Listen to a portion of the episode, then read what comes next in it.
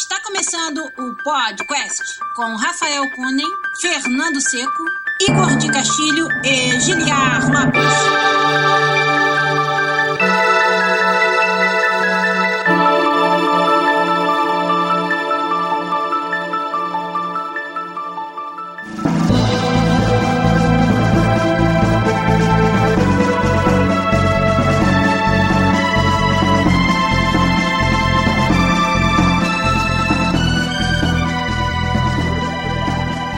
Podcast na área, galera!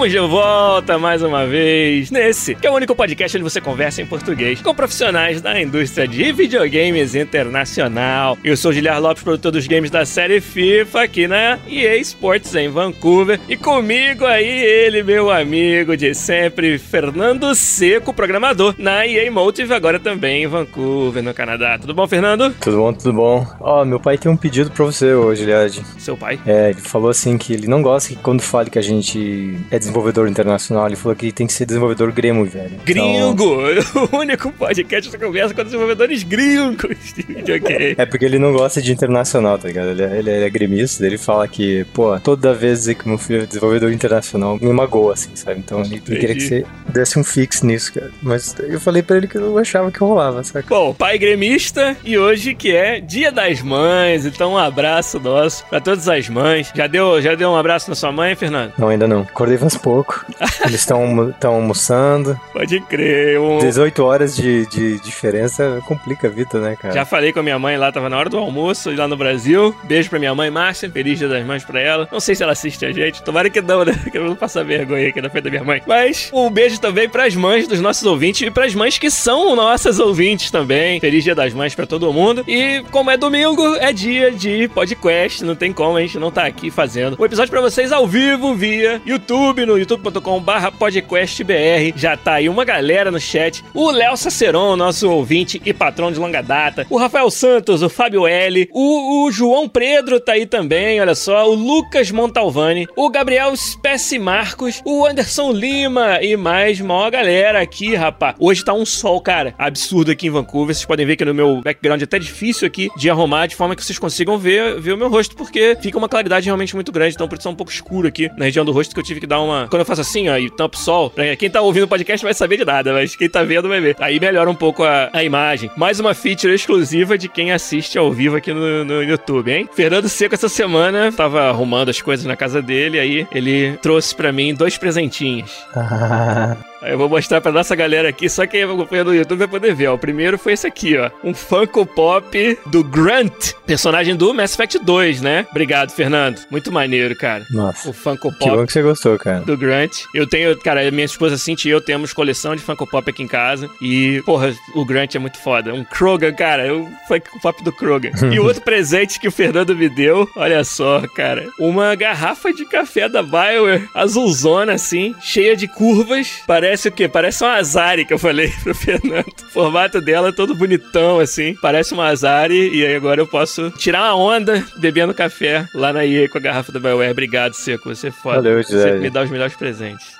Chama de swag faz tipo 14 anos, assim, ah, é levar isso aqui pro pessoal, tipo, o dia que eu for pra Vancouver, eu, tipo, nunca ia pra Vancouver. Agora tá aqui de vez, né? Pois o que é. O que você tá achando? Você, como é que tá os primeiros, primeiros meses aí de vida em Vancouver? Como é que é? Cara, eu achei bem, bem, bem. Legal. É muito diferente de Montreal em vários aspectos. Eu acho que é mais alinhado com as coisas, assim, de outdoor que eu gosto. Lembra muito o estilo de Floripa, assim. Mas com uma pitada talvez a Califórnia, assim, sabe? Onde tem bastante coisa de tech, tem bastante, bastante opção de comida, tem bastante opção de comprar. Tem sol. Pô, tem muito sol. Então, é engraçado, cara. Desde que eu tô aqui, choveu dois dias. E, tipo, faz mês. 45 dias, assim, sabe? Muito bom. É, eu tô bem feliz, tipo, bem feliz. Só não acostuma, não, que eu acho que você deu sorte esses 45 dias, mas tudo bem. Ah, mas mas agora ok, vem a ah, época boa, faz. a época do verão é muito gostosa aqui, cara. Tá bem, tá bem divertido, assim, sabe? Tá bem divertido. Ontem a gente foi num, num, bairro japonês-coreano. Legal. Rapaz do céu, sorvete, Nossa. taiyaki, um monte de coisa. Aí ele ficou falando, pô, você tá muito feliz, né? Ele falou, ah, com boca cheia de sorvete, assim. Por que será? Tava muito Maneiro. bom. Aí hoje, pô, o clima tá perfeito hoje. É engraçado que hoje é o tipo do dia que teria em Montreal em junho. Entendi. Sabe? Final de junho até metade de agosto, mais ou menos. E esses eram os dias que, por exemplo, eu acordava e saía de bicicleta lá em Montreal. Em traças também são dois meses antes do que normalmente eu teria, sabe? E vai durar mais, vai durar até, até setembro, vai estar um tempo legal. É. Outra coisa legal de você estar aqui é que a gente grava o podcast no seu horário mais cedo. Em Montreal já seria três horas a mais. Então agora são 10 e meia da manhã, em Montreal seria uma e meia da tarde. É muito provável que eu já não teria possibilidade de fazer, né? Exato, porque ou você grava o podcast ou você vai fazer alguma coisa da sua vida no domingo ensolarado, entendeu? Agora você tem a opção de Ou fazer os não, eu dois. aproveito os 10 minutos de sol, né? É, os pouquíssimos. Agora você tem a opção de fazer os dois. É. Teve outra coisa bem interessante que na minha primeira semana aqui teve. Não, segunda semana, teve um evento indie aqui, mano. Ó, legal. Montreal tem uma cena bem forte de indie. É uma cena muito acessível, assim, todo mundo é bem gente boa. Aí a a gente foi no, no lugar da cena indie aqui. Eu, talvez a minha primeira impressão seja errada, mas eu achei que o pessoal aqui é menos aberto e open-minded que o pessoal É de mesmo, Montreal. cara? Eu joguei um jogo lá, tipo. Tipo pra dar feedback, né? É, o controle, a apresentação, é, era bastante confuso, assim, era um brawler, tipo, tem umas mecânicas muito sinistras, assim, que quebra o ritmo do jogo. Aí eu escrevi um monte de feedback, dei um monte de feedback pro cara, do cara, não, não, é porque você tá jogando não sei o que, vamos, vamos rebutar, não sei o que, ele rebutou. Deu, ah, então eu vou jogar no modo insane. E cara, no modo insane, cara, tinha um problema sinistro de frame drop, porque eles não calculavam, só davam um spawn infinito de inimigo, assim, sabe? Sim. E, cara, tinha uma hora que, tipo, o jogo tava rodando 2 FPS, assim, tinha uns 5 minutos assim, eu falei, tá, deu, né? Eu acho que não tem mais o que fazer, né? Daí ele meio que me xingou assim, pô, mas também você tem que botar no modo insane? Por que você vai botar no modo insane? Culpa do usuário, caralho. Puta, aí eu fiquei chocadaço, assim, eu tava com, com outro pessoal lá, daí eu falei assim, cara, novamente é uma dificuldade que algumas pessoas têm de receber feedback, assim, sabe? Tipo, ah, você nunca jogou no meu jogo, você vai jogar, joga no Insane e tá reclamando que tem problema de performance. Aí foi meio estranho, assim, não era tão aberto, assim, ao feedback, não era tão acessível. Eu achei, essa é uma diferença que eu achei bem interessante, porque Vancouver, não sei se é porque Vancouver talvez tenha menos exposição a desenvolvedor de, de games que nem Montreal, né? Porque Montreal... Talvez a cena seja mais forte lá, né? É, porque tem tipo umas 800 empresas de games e aí tem muitas outras empresas indies que são formadas ou compostas por pessoas que são da Ubisoft, Warner, Eidos, Electronic Arts. E aí talvez nesse sentido a maturidade seja mais fácil de espalhar, sabe? Entendi, cara. De, de feedback, crítica. Que é um evento onde você vai pra dar feedback nos jogos indies dos outros, né? Se o cara Exato. tem a postura de não tá afim de receber esse feedback, fica feio mesmo. Pô, mas eu vi um jogo, eu não lembro o nome, pô, eu fiquei impressionado, cara. É um turn-based, olha lá Fallout 3, talvez. Uhum. Porra, bonito pra caralho. Jogava Legal. bem pra caralho. Tinha um grau de polimento assim, foda, foda, foda, foda, sabe? Fiquei impressionado mesmo, assim, cara. Fiquei vendo o pessoal jogar uns 15 minutos, assim. Era, tinha story, story mode, assim, sabe? Uhum. Enquanto a história desenvolvia, você caía em turn-based. Impressionante, sim. É, então, ou seja, nem, né, às vezes você só deu a falta de sorte de pegar um, um cara mais sem, sem vontade de receber o feedback construtivo, né? Ah, não foi um só não, mas assim, eu, eu decidi ficar mais quieto no meu canto só olhando, sabe? Aí, mas esse jogo eu achei super impressionante. Já esqueci o nome, mas acho que a primeira vez que eu ver alguma screenshot dele na internet eu vou saber exatamente que jogo é. Devo recomendar aqui. É, isso aí, legal, cara. Mas valeu a pena ter ido, pelo menos? não, Tá bom. Que bom que você é sincero.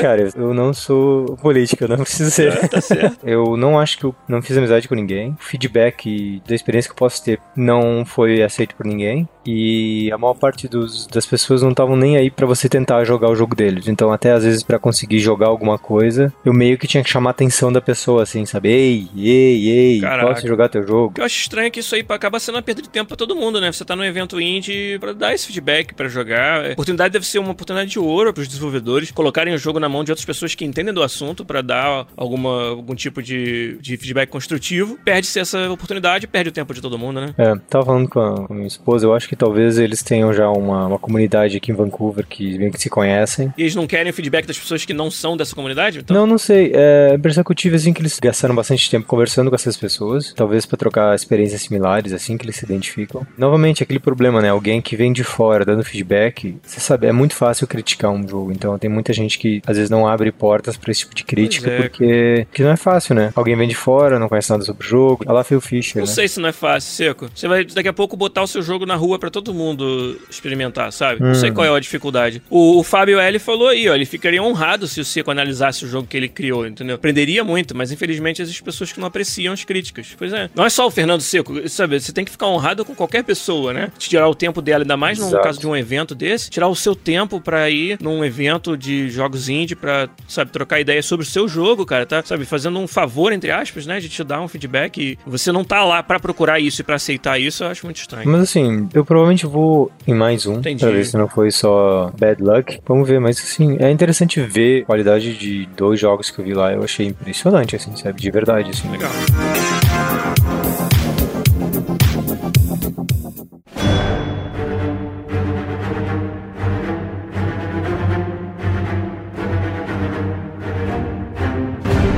Da minha parte, já que a gente já entrou nessa, né, de contar o que tem feito, o Zabuzeta vai dar o jeito dele pra fazer o corte depois lá na edição, mas... Ô, Zabuzeiro, deixa deixar um pouquinho mais interessante pra você, vai, tá muito fácil os últimos anteriores. Eu, essa semana, continuei trabalhando firme no FIFA, o Seco viu aí, a gente não fez a live de quinta-feira, porque ninguém teve tempo, tá todo mundo muito ocupado. Fernando, então, ainda mais, né, ajustando a, a vida dele aí, acabou de chegar. O Agnello Lafetar, inclusive, perguntou, quando vai acontecer o encontro do podcast em Vancouver? Ó, vamos, vamos marcar em breve, hein? A gente, deixa se só. encontra todo dia. É, Mas...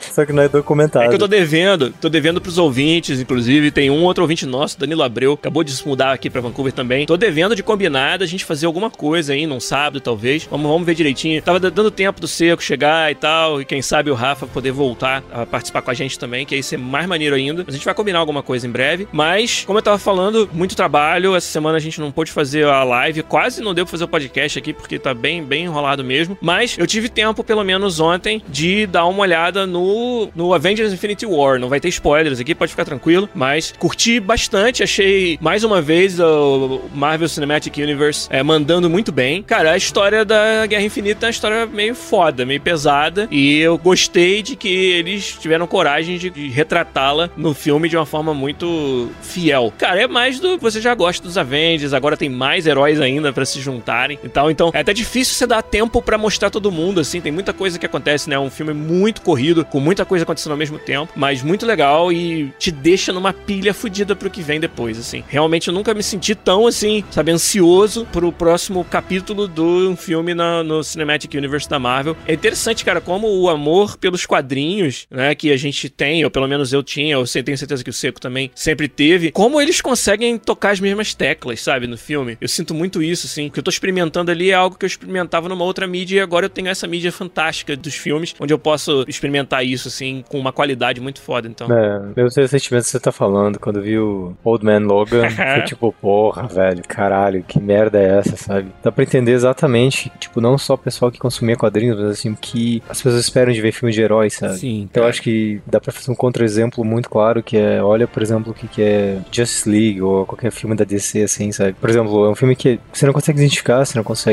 se importar, você não consegue criar vínculo com o negócio. Sim. Enquanto, cara, a grande maioria dos filmes da Marvel, assim, tipo, acho que tirando o X-Men 3, que foi um- uma coisa bizarraça, e aí o Spider-Man 3, o resto é fodaço, cara. Mas outra, outra equipe, né? O X-Men é totalmente separado, não é Marvel Cinematic Universe. Não, é, eu sei, mas assim, back in the day, o X-Men 2, por exemplo, era foda pra caralho, sabe? É, os X-Men do começo foram muito bons, realmente. e Eu gosto muito da série Days of Future Past, sabe? Quando eles Porra, mostram. velho, isso é muito É foda. muito foda, tá muito E assim, e aí esse sentimento, e agora que você falou uma coisa, é um, é um sentimento muito interessante, assim, sabe? Eu quero ver se eles vão fazer o. Se falou que eles fizeram Infinite Wars, queria ver se eles vão fazer o Guerra Secreta, sabe? Secret Wars. Cara, a Marvel tem várias, várias séries muito foda, né? A Secret Wars é uma. Eu gosto muito do Avengers Disassembled, né? Que eles fizeram um pouco na parte da Guerra Civil ali, mas eu gosto muito do momento de explorar mais essa coisa dos Avengers meio que se quebrarem totalmente. Que o Avengers Disassembled foi muito foda. O House of M foi muito foda também. Todos esses, cara, eu gostaria muito de ver no, no, no Cinematic Universe. Tem que ver o que, que vai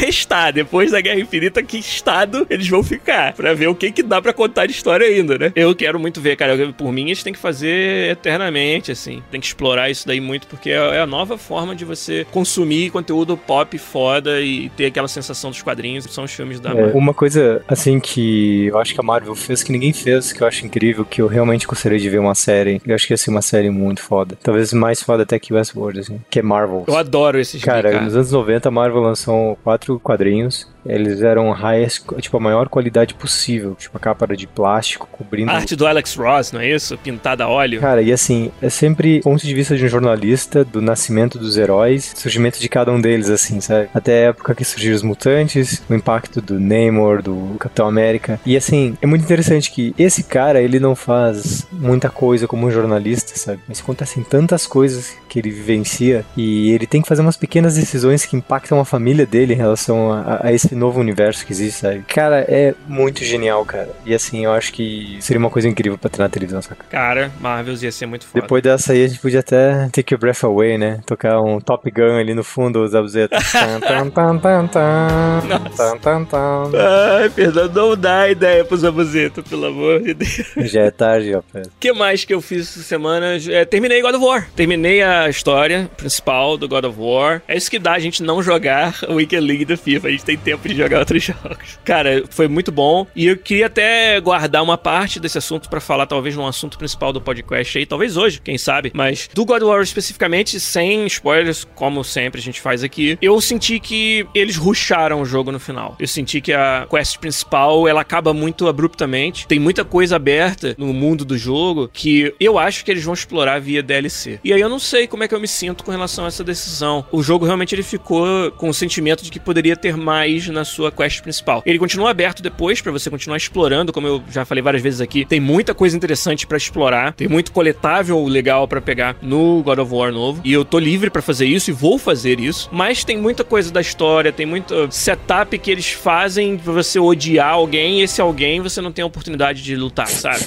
Tipo, a la Halo, assim, né? Mas pelo menos o, o God of War tem uma boss, boss fight. Mas é, eu, eu senti que dá quase que pra ver o caminho dentro do desenvolvimento do jogo e aquele momento onde eles falaram, cara, fecha e lança, sabe? Dá um wrap-up na história agora com o que a gente tem, que a gente não pode mais esperar pra fazer mais conteúdo. E eu acho que isso aí é um, um assunto interessante pra gente trazer mais a fundo no, no podcast. Mas eu fiquei com esse sentimento. Então vamos ver, eu tô esperando pra ver se eles anunciam alguma coisa em termos de DLC, de história, que eu acho que tem muito espaço pra ter. E aí vamos ver, quando sair esse DLC aí eu vou poder falar melhor como é que eu me sinto com relação a ter pago 70 dólares pelo jogo completo. Mas tem muita coisa pra fazer, eu não acho que é um jogo curto de, de nenhuma forma. Mas eu senti que a história, ela te faz um build-up foda e no final ela eh, deixa um pouco a desejar na, na conclusão Então, dela. então a menina que faz teasing em você até, até você ficar todo louco da cabeça, depois ela ah, vai me chamar pra ir pra casa. É, isso aí. Interessante isso, cara. Mas você ainda acha que, mesmo por causa disso, continua sendo um contester pro Game of the Eu Year? acho que ele continua sendo um candidato ao jogo do ano, com certeza. Porque se a gente deixar essa, essa duração da main quest de lado, ele ainda traz muita novidade, ainda traz muita execução bem feita de muitas mecânicas. E isso eu acho que coloca ele nesse patamar. Vamos ver, é um ano com muita coisa aí. Red Dead, Spider-Man, tem muita coisa foda pra sair ainda, que a gente vai ver. E, e outros que provavelmente a gente não sabe que vão sair esse ano ainda. Red Dead, Spider-Man vai O que ser você um... acha do Red Dead? Você era fã do primeiro Red Dead Redemption? Eu joguei ele tarde. Também. Eu, eu tava jogando muito WoW, back in the day. E assim, eu nunca fui muito fã de open world, sabe? Eu gosto de mais de, tipo, história linear ou alguma coisa com que eu consiga viver uma experiência, assim, sabe? Eu não Uhum. gosto de, tipo, ter que chase minha experiência. Não gosto de Entendi. ficar atrás, Você sabe? gosta mais de algo mais guiado, mais com É. um, um design de narrativa mais determinístico, né? Isso, é. Acho que a grande exceção pra mim foi Oblivion, mas é que me apaixonei por tanto pelo universo Oblivion, pelos portais, que Melhor tipo, é o The Scrolls já feito disparado. que eu pirei naquele jogo, e aí meu problema era usar a experiência que eu tive no Oblivion de Open World pra gerar expectativa. Então, Entendi. as primeiras quatro horas do Red Dead eu quase me tirei pela janela, que é um simulador de cowboy. É, cara. Quando começou a parte interessante, eu tava já de saco cheio. Mas eu lembro que eu achava, tipo, a narrativa era muito boa, só que o pace não era bom pra mim. E todo mundo joga, joga, joga. Eu falei, cara, tipo, eu não quero voltar lá pra fazer isso, sabe? Então, mas eu tô curioso pro próximo, porque eu acho que a narrativa do GTA V já é mais foda, assim, sabe? Então você acha que a Rockstar evoluiu? Com certeza, eu acho que eles nunca foram uma empresa de fazer narrativa.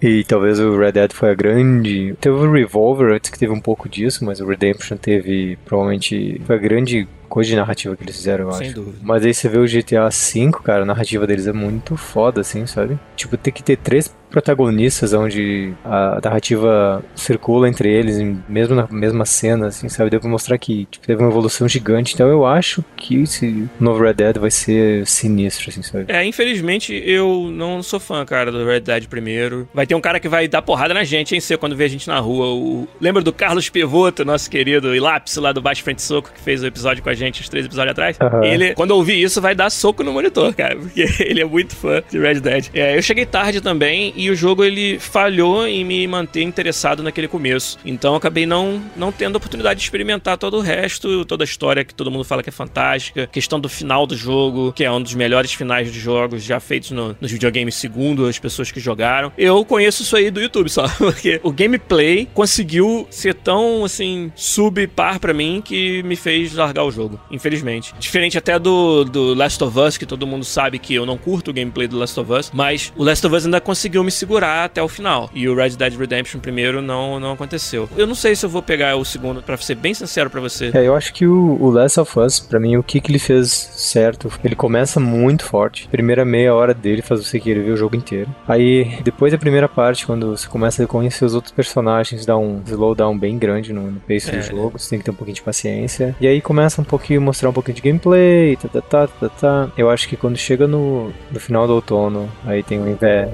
Aí o inverno, e o inverno, que é a parte mais foda. Pra mim, quando chegou no final do outono. Explode, né, cara? E aí, quando chegou no inverno, aí fudeu, saca? É, é, bem interessante, assim, né? Porque eu acho que é impossível, cara. Não, teria que ter recurso infinito pra fazer qualidade, tipo, do que é o inverno e final do outono e começo daquele jogo, um jogo inteiro, saca? Entendi. Não tem como, não tem como. Mas acho que o, eles conseguiram fazer o seguinte, pô, aqui tá lento, então a gente bota uma coisa muito foda aqui pro cara ficar hooked, sabe? Souberam, souberam dosar pace, né? pra Exato. poder manter o cara interessado, né? Isso aí é uma ferramenta é um de narrativa, também. né? É uma ferramenta de narrativa, né?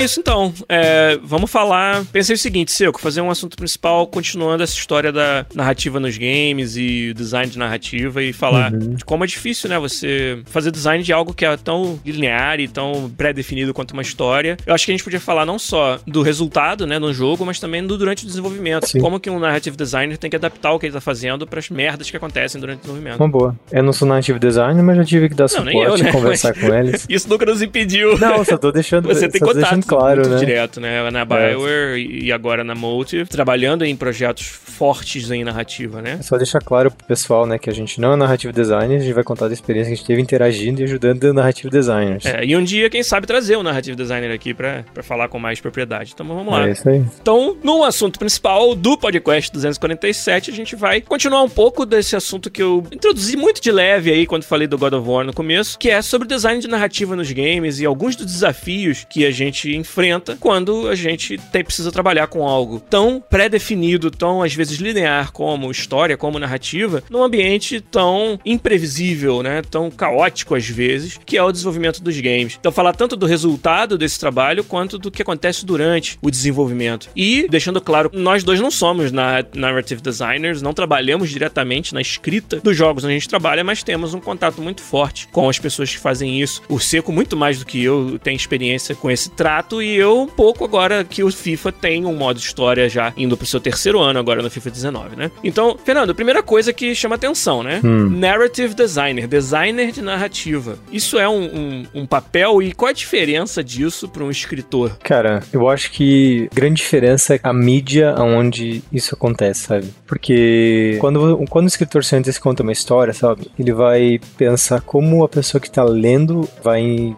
viver aquela história, sabe? E o narrative designer, ele vai ter que fazer, contar a mesma história, ou uma história semelhante, digamos, se fosse a mesma história, né? Mas ele vai ter que pensar como o jogador vai reagir às câmeras, ao som, aos visuais, aos personagens que vão estar na tela, a qualidade dos personagens que vão como na tela. Como essa história vai ser transmitida pelo jogo, né? Uma coisa que o, que o cara tá escrevendo um livro não precisa se preocupar. É, ele vai ter que se preocupar com absolutamente todos os aspectos técnicos da, da cena que, tá, que é, talvez seja mais parecido com como se fosse um diretor de cinema e escritor ao mesmo tempo, sabe? Que é o Sim. cara que tem que olhar pra cena e julgar Muito se tem bom. que botar mais coisa tirar mais coisa. Isso mesmo. Eu acho que tem muitas diferenças também com relação a. Primeiro, você tá muito mais preocupado com o formato da história, né? Pra onde que ela leva o jogador. Você tá falando de uma mídia interativa, então, obviamente, tem um ator aí na história que é o jogador, que você tem que considerar o que ele pode ou não pode fazer. Muitas das narrativas nos games não são totalmente lineares, então você tem que estar tá muito preocupado justamente, novamente, com a forma, com os, os branches, né? Os ramos que a história pode tomar. Se tem decisões importantes que podem mudar o rumo da história, você tá quase que escrevendo múltiplas histórias, né? Mas além disso, você tem que se preocupar muito também com o conteúdo que você tá fazendo. É, no sentido de que você tá limitado pela mídia onde esse conteúdo vai ser mostrado, igual você falou. Imagina um escritor que tá lá escrevendo a história do Dragon Age e fala: "E aí, nesse momento aparecem 200 dragões",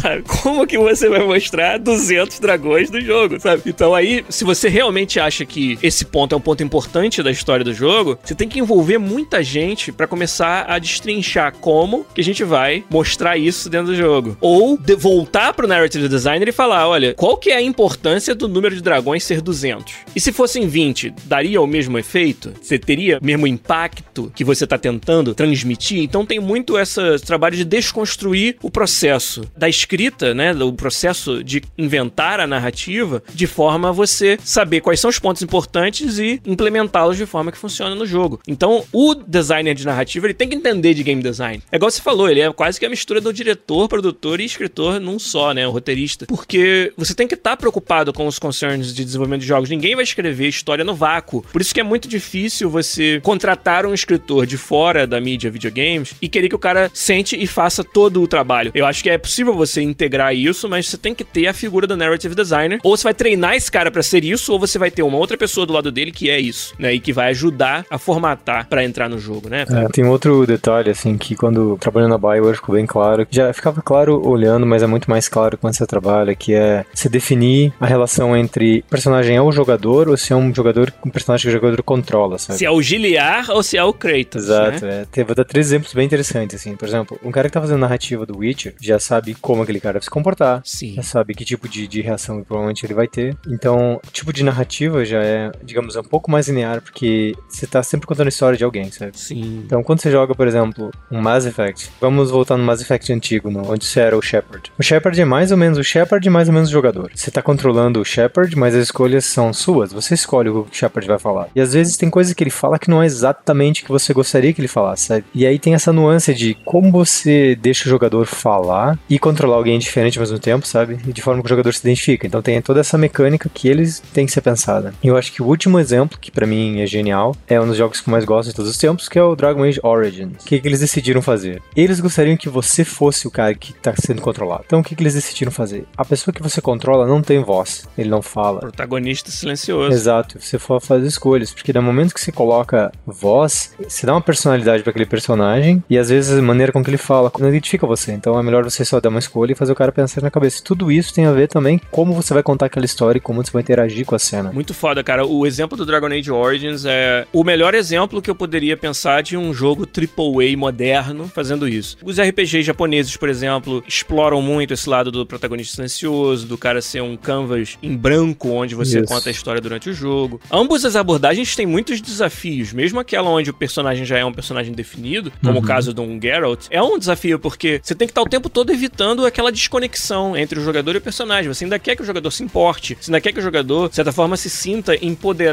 por ser o Geralt, por controlar o Geralt. Porque olha que personagem foda com todos esses poderes, essas ambições e esses desafios. Você ainda quer que o cara tenha essa conexão. É difícil você construir isso. O trabalho de design de personagem nesse sentido, e não é só a arte do personagem, obviamente, mas o- todo o design em torno dele, o design de narrativa do personagem, é uma coisa muito sensível e crucial pra você conseguir manter o seu jogador ali o tempo todo preso, né? O nosso querido Igor de Castilho, que hoje não pôde participar com a gente, infelizmente, mas um beijo pra ele, ele fala muito sobre como o desenvolvimento de personagens é algo que ele tá vendo que é cada vez mais importante nas obras que ele consome, sabe? Às vezes tem um, um seriado, por exemplo, uma história assim, sobre praticamente nada de interessante, mas porque os personagens são tão bem desenvolvidos e interessantes, acaba levando nas costas aquela história. E nos games muitas vezes acontece isso também. Você quer ver. O God of War é até um bom exemplo onde a história dele, como eu falei, deixa até a desejar de você ver mais e tal. Não tem nada de errado com a história dele, mas também não tem nada de muito marcante, de muito chamativo. Mas os personagens, o Kratos, o filho dele, outros personagens que você encontra, o jogo tá repleto de personagens memoráveis, fantásticos, o vilão e tudo. E, e isso acaba segurando você ali. E no caso do God of War, acho que tem toda uma backstory também do Kratos, de tudo que ele passou. É um caso bem parecido com o caso do Geralt da vida, onde o personagem já existe, já tem uma bagagem muito forte. Você querer ver como ele vai lidar com aquilo nessa nova fase da vida dele, cara, quase que não precisava da história em si, da aventura em que eles participam, sabe? Só você viver aquilo, aquele mundo deles ali e se colocar na pele deles já era, para mim, interessante o suficiente para me segurar, sabe? É muito legal como isso acontece nos jogos. Eu ainda achei,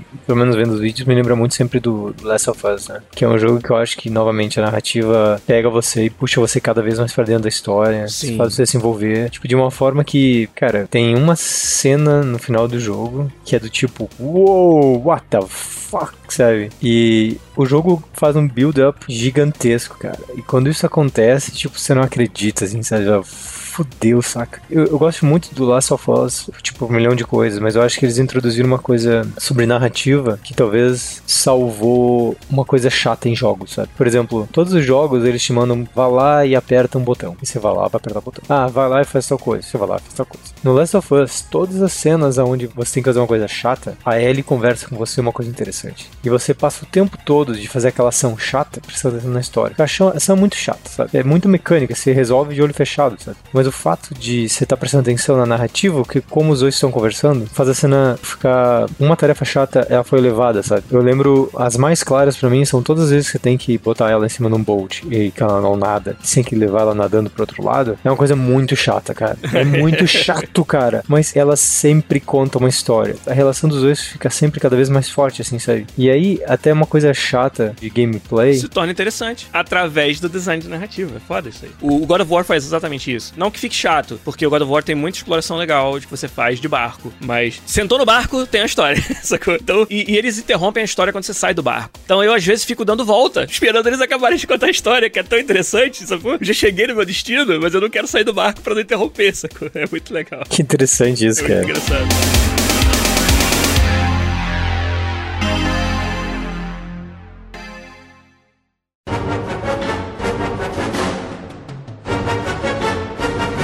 Queria trazer um jogo que eu acho que meio que definiu o que é a narrativa moderna, assim, sabe, para mim. Foi o primeiro jogo que eu vi narrativa sendo exposta pro jogador de forma que ele fica, wow, what the fuck? Que foi Gears of War. Olha. Eu acho que o primeiro Gears of War foi o primeiro jogo que Cinematic Designer e Narrative Designer tiveram as ferramentas para contar não só uma história, mas para poder identificar personagens e fazer personagens serem fortes. Colocar câmera, fazer brincadeira com câmera. Ah, eu não lembro de nenhum jogo antes disso, posso estar enganado se alguém lembrar de algum conta aí para mim, mas eu nunca vou esquecer na primeira cena do Gears of War, quando você vai tirar o Marcus Phoenix da cadeia lá na prisão, é tipo, what the fuck, sabe? As cutscenes, o jeito que eles botam a câmera, o jeito que os dois conversam um com o outro, sabe? Você já olha pros caras e fala, cara, esse cara deve ser tipo o Arnold Schwarzenegger do futuro, assim, sabe? Quando você vai pro helicóptero, assim, sabe? Tem todas aquelas cenas que é bem, tipo, cinemática que só vê em filme mesmo, sabe? Sim. E você sabe que esse cara, tipo, o mundo tá tirando esse cara da cadeia para matar alienígena, sabe? Então quer dizer que, tipo, ele deve ser a coisa mais foda do planeta, sabe? E cena após cena, assim, sabe?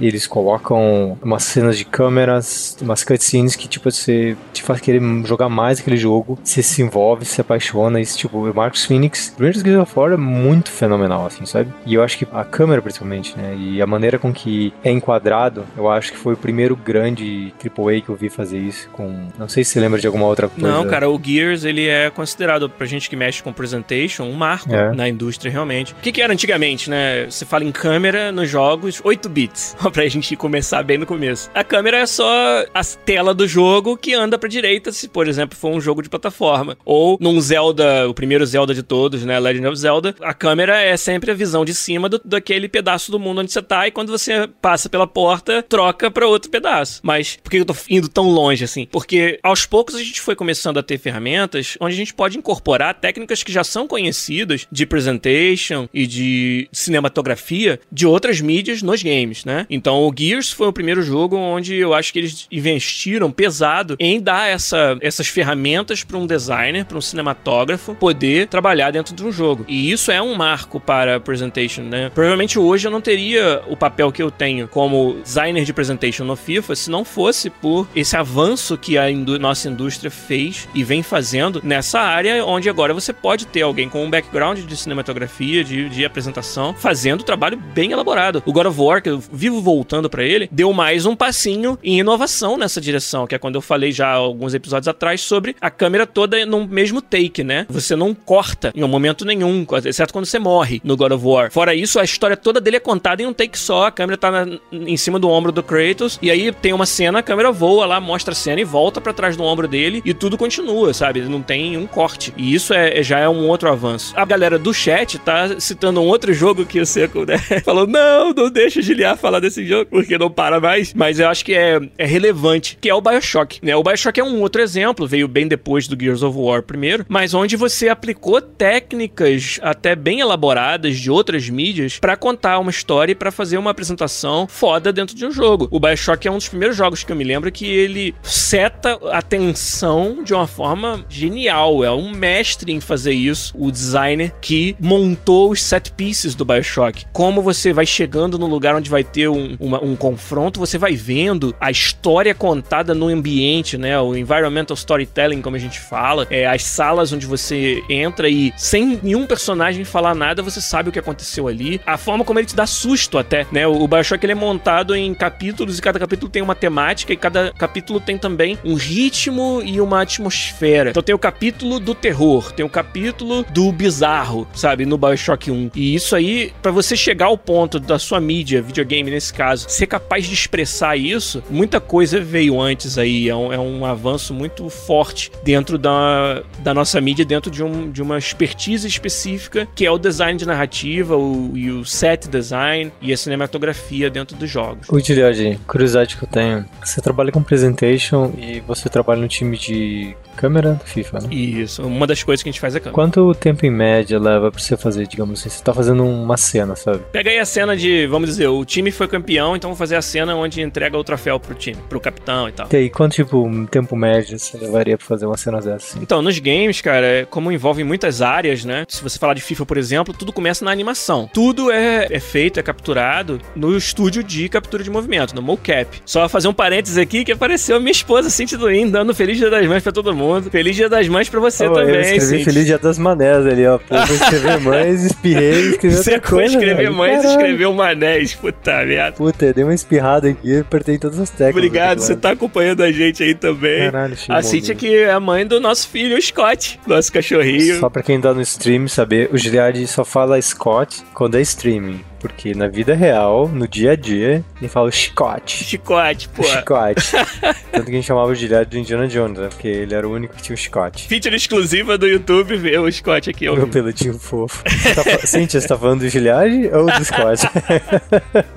Mas então, no FIFA e vários outros jogos é assim também, tudo começa na animação. Você vai fazer uma cena dessas de entrega do troféu, você vai pra dentro do motion capture, você vai pro estúdio de captura de movimento e vai pegar atores que vão fazer a performance. Hoje a gente tem tecnologia, Seco, onde a gente faz a captura também do câmera durante a captura de movimento dos atores. Então você pode trazer pra dentro do jogo aqueles dados. Mas no geral, se eu tô fazendo as câmeras depois, né, eu tenho lá a animação e aí eu vou montar. Eu tenho um sistema dinâmico. Por exemplo, um dos problemas maiores dos games é o quê? Que muitas cenas os jogadores vão ver muitas vezes e muitos jogadores diferentes vão ver aquela mesma cena. Então, quando você faz uma cutscene com as câmeras fixas, não tem variação, não tem variedade. E no FIFA é muito importante como as ações são muito repetitivas. Tudo bem, a entrega do troféu é uma coisa que acontece uma vez na temporada. Mas se você fala, por exemplo, de replays de gols, replays de comemoração Sim, de gols, sim, você sim. vai ver aquilo milhares de vezes durante a vida útil do jogo. Então você precisa de um sistema robusto onde você tenha um conjunto de câmeras que você possa a cada momento escolher uma diferente e todas elas vão mostrar aquela cena da forma que você queria. Você tem que ter também um sistema de avaliação dessas câmeras pra você saber, ah, essa câmera não funciona porque tem um obstáculo na frente. Essa outra não funciona porque tá vendo o jogador pelas costas e nesse nessa cena eu quero vê-lo pela frente, eu quero vê-lo três quartos pelo lado. Então hoje eu tenho ferramentas onde eu posso expressar isso. É quase como se fosse a IA do diretor. Eu tô programando essa IA com uma ferramenta visual, não é uma coisa que eu tô programando em código. E eu tô dizendo, ah, nessa cena eu quero fazer um framing só do busto pra cima. Se ele tiver de frente ou um pouquinho de lado, se, se tiver de costas eu já não vou escolher essa câmera. Eu quero fazer um frame dele na direção onde a bola foi, então eu quero mostrar, por exemplo, a trajetória de um chute. Eu tenho que escolher uma câmera que tá na mesma linha linha entre a bola sendo chutada e o gol, para poder ver aquela trajetória bonita da bola entrando no gol. Se eu olhar para isso de lado, já não é o mesmo impacto. Então eu preciso de ferramentas de você selecionar entre todas as câmeras que a gente tem, aquelas que são melhores e ainda assim ser um pouco aleatório para ser algo que dinamicamente acontece. É por isso que é tão dinâmico e tão diferente. Nenhum gol, o replay é idêntico dentro do FIFA. Interessante você falou aí. Eu nunca tinha pensado, né? Mas agora eu fiquei refletindo no que você estava falando. Realmente a câmera no FIFA, ela pode ser a diferença entre contar uma história memorável ou contar uma história meio sem graça, assim, sabe? Exato. Tipo, se mostrar aquele a câmera do, do ângulo onde ele bota a bola na gaveta, assim, sabe? Uma coisa incrível. Mas se você botar aquela câmera assim, tipo, é, meio que consigo ver a bola entrando, sabe? Tipo, é interessante. Eu nunca tinha pensado sobre isso, sabe? É, muito do que o nosso time de presentation faz é celebrar os momentos onde você faz coisas fantásticas no jogo. Faz um gol, um golaço muito foda, um gol chorado. Então é bem difícil, assim, é um trabalho bem complexo e muito legal de fazer. É uma área muito interessante do jogo. Eu nunca tinha pensado sobre isso. Penso agora, agora vem várias, várias coisas, assim, de, de outros jogos que tem isso também, né? Sei lá, mesmo Fórmula 1, assim, sabe? Presentation é crucial. Pois é, eu, eu lembro de estar jogando às vezes e você olha no- na velocidade do negócio, tipo, tava 280 por hora numa reta, só que porque a câmera tava mal posicionada, parece um Fusca andando numa ladeira, assim, sabe? Exato. Toda, toda emoção foi pro saco, assim, porque a câmera tá no lugar errado, assim, sabe? Presentation é crucial, cara. Em jogos de esporte, simulação, onde as pessoas têm já um certo padrão que elas esperam do que é o broadcasting de uma partida de futebol. Então a gente tem muita autenticidade também. Uma das coisas que a gente fez pra essa nova geração, quando virou o PlayStation 4 e Xbox One, foi jogar fora todas as câmeras que a gente tinha e só usar câmeras que existe referência pra elas na vida real. Então hoje, todas as câmeras, através das quais você vê cenas no FIFA de replays, etc., elas existem no broadcast do futebol na vida real. Eu não posso simplesmente inventar uma câmera, não posso botar uma câmera, por exemplo, sei lá, na- acima da cabeça do juiz, assim, ah, pô, ia ser maneiro ver o jogo pelo, pelo visão do juiz. Pela ponta rasteira. É, fazer uma câmera lá embaixo, na chuteira do cara, assim. Ia ser uma cena bonita, ia ser uma coisa com a cara de um documentário de futebol, ia. Mas isso não é o broadcasting do futebol real. Eu acho que no modo história, no Journey, tem espaço pra você fazer isso, e a gente faz. Lá no Journey a gente tem uma liberdade de documentar o que tá acontecendo de uma forma cinematográfica que numa partida normal de FIFA a gente não tem. Porque o nosso estilo, a nossa, o nosso compromisso é fazer com que o que acontece durante a partida seja autêntico ao broadcast de um futebol real. E eu acho que quando a gente tomou essa decisão, deu um salto de qualidade na presentation do FIFA, do FIFA 13, por exemplo, pro 14, e aí viemos trazendo desde então, nessa nova geração. E o Thiago até comentou aqui no nosso chat a câmera 360 da La Liga. Então, a La Liga, junto da Intel, introduziram um novo tipo de replay, onde você consegue pausar a lá Matrix, a ação, e uma câmera que gira em torno do jogador. E aí, dois anos atrás, a gente implementou isso no FIFA, em determinadas partidas. Quando é da La Liga, por exemplo, que é uma liga que suporta isso, e você faz um gol, e determinados tipos de gol também, tem que ser um gol de fora da área, ou um gol de bicicleta, algo que vale a pena você pausar no momento da ação e a câmera girar em torno, assim. E a gente implementou isso, porque tinha uma referência da vida real, que era interessante. Então, toda vez que tem um avanço na parte de presentation do futebol de verdade, o nosso time considera aquilo como uma possível feature nova no FIFA. E é um trabalho que é muito assim de autenticidade e de ter, como eu falei, essas ferramentas para você conseguir quase que programar a IA de um diretor que na hora ali com o jogo em movimento vai decidir como ele vai mostrar o que tá sendo feito. Cara, depois desse papo, eu vou jogar uma curveball, hein? então tá. Tinha um treco aqui. Seguinte, pa- o papel do, do narrative designer é organizar a cena pra contar uma história. Isso. Tá, você acha que de uma certa forma, em esports, quando o engine tem ferramentas suficientes para você selecionar a câmera, fazer close de câmeras e prover ao narrador contar aquela história, você acha que isso é uma forma, tipo, uma nova forma de narrative design, de uma certa forma? Porque ele tá enquadrando a cena e ele tá contando pra gente que a gente tá vendo. E a gente tá se emocionando, ficando empolgado e tá gerando empolgação baseada no que ele tá contando pra Ele gente. tá contando uma história. Ele tá contando uma história. Quando você pega um, um broadcaster bom, um narrador bom, um diretor bom numa partida de esportes, vamos dizer, de um League of Legends, e ele consegue, escolhendo em que se concentrar a cada momento, contar a história do que tá acontecendo, isso daí, cara, é uma arte. Isso é uma coisa difícil de você conseguir fazer. Eu acho que sim, Seco. Isso aí é, é um novo designer de narrativa e cabe a nós, desenvolvedores dos jogos, dar as ferramentas para essas pessoas conseguirem fazer isso. né? o FIFA hoje é um- uma cena de esportes que ainda tá crescendo e ainda não é muito rica de ferramentas para você fazer isso. E ainda assim, cara, não, não digo na transmissão ao vivo, isso não acontece tanto, mas os youtubers de FIFA, como são bons contadores de histórias esses caras, sabe? Eles pegam um modo como o modo carreira, que não tem uma quantidade tão grande assim de ferramentas, e contam histórias fantásticas, sabe? Sobre a jornada nada do técnico e cria um drama. Qual jogador que eu vou trazer para essa posição? Esse outro jogador aqui, eu vendo ele ou eu fico com ele, ele desenvolvo e contam histórias, sabe? Se você for no YouTube, tá repleto de gente muito talentosa que faz design de narrativa sendo jogador do jogo, sabe? E isso aí é muito legal. E quem sabe isso daí não é o futuro da gente trazer mais narrative designers para dentro da indústria e catar pessoas que estão fazendo esse tipo de trabalho lá fora com muita qualidade já. Isso aí eu acho que é, um, é uma possibilidade, sim, é algo que é muito moderno, né, da nossa indústria hoje, né?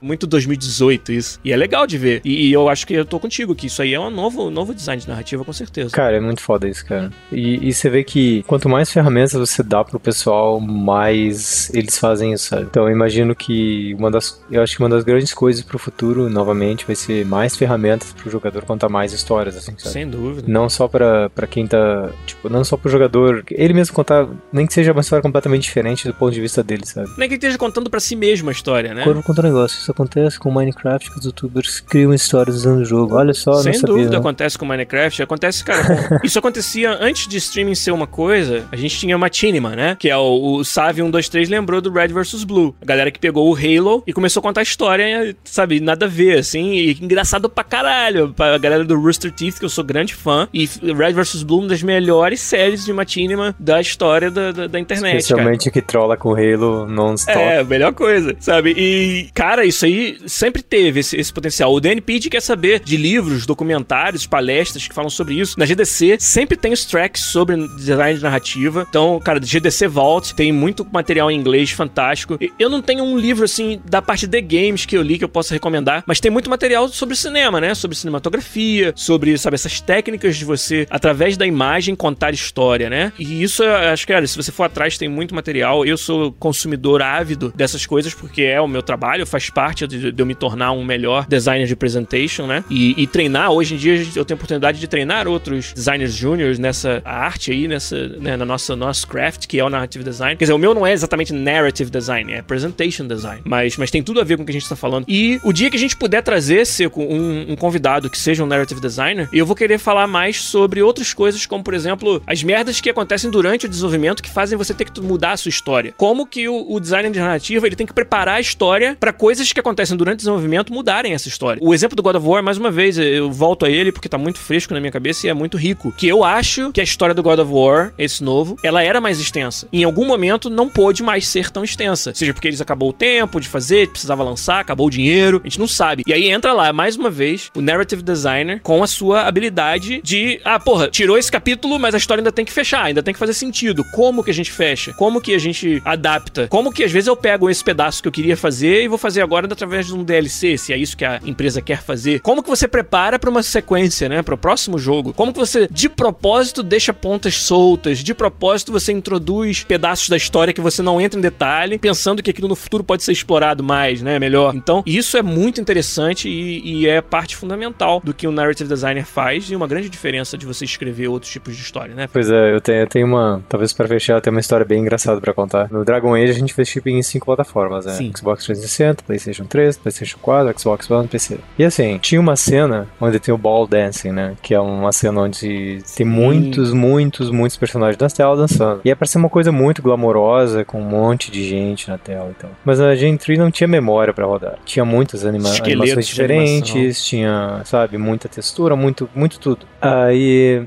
se você vê a cena no PlayStation 3, tem uma cena assim, tipo, show das glamorosas com um monte de gente deletada da cena, assim, sabe? pra poder caber. Então, tem uma delas que é bem engraçada, que teve um bug, o pessoal tava deletando tanto personagens, que eles deletaram, tipo, um monte de gente que tava nas laterais, assim, sabe? Mas acontece de um desses caras que tinha se deletado, na verdade, ele era, tipo, um cara que andava pela cena, assim, pra entregar alguma coisa pra alguém, sabe? Era um personagem importante, ele não era um extra.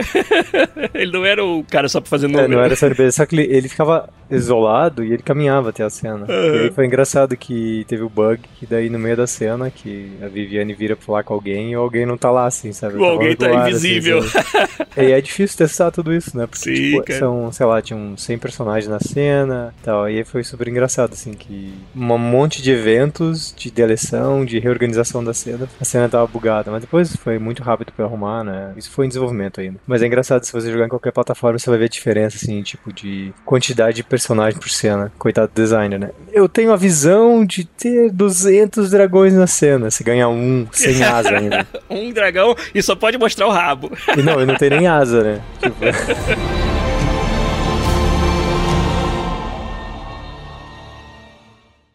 Pod Quiz. Chegou a hora do Pod Quiz musical aqui do episódio 247 do Podcast. Feature exclusiva de quem ouve a versão editada pelo nosso querido editor Zabuzeta do Podcast. Semana passada eu achei que ia ser bem difícil. Tava esperando que não mais que dois ou três ouvintes acertassem. Na verdade, sete pessoas conseguiram descobrir que jogo era esse dessa trilha que você vai ouvir agora.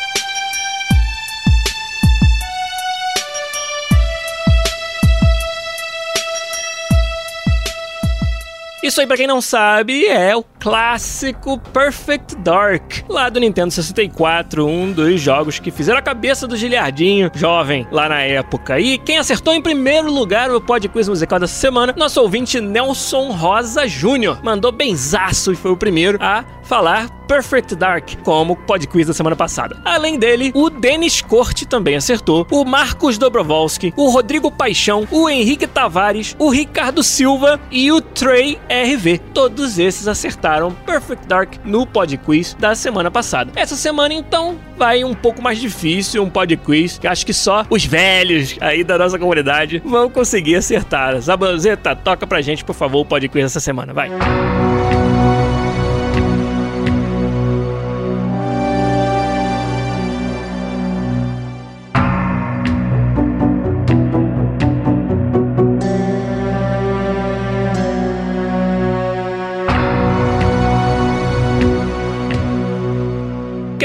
Acha que sabe, joguinho das antigas, aí é só mandar um tweet no arroba podcastbr ou ainda um comentário no podcast.com.br, episódio 247.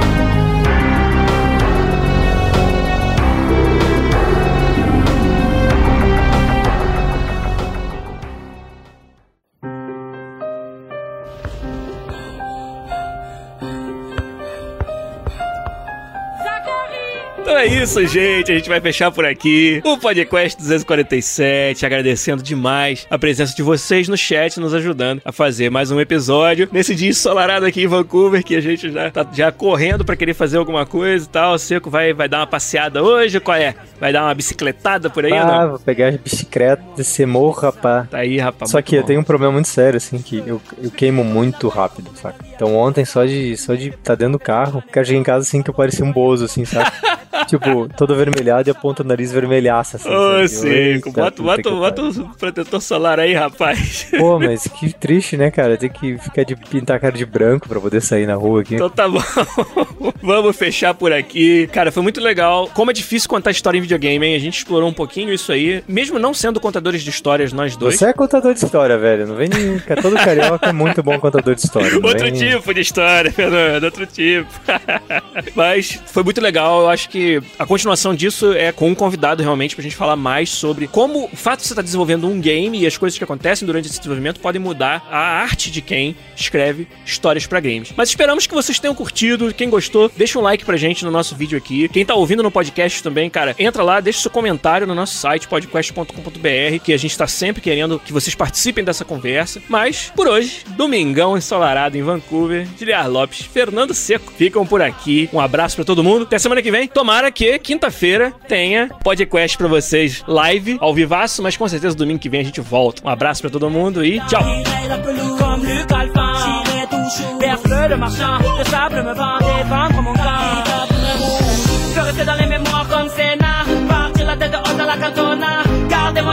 Avoir une réussite génétique comme la famille Noah. Être fierté d'un pays comme Wea. Serrer les poings comme au de la Hoya. Donc voilà pourquoi je me bats, non je lâche pas. Car moi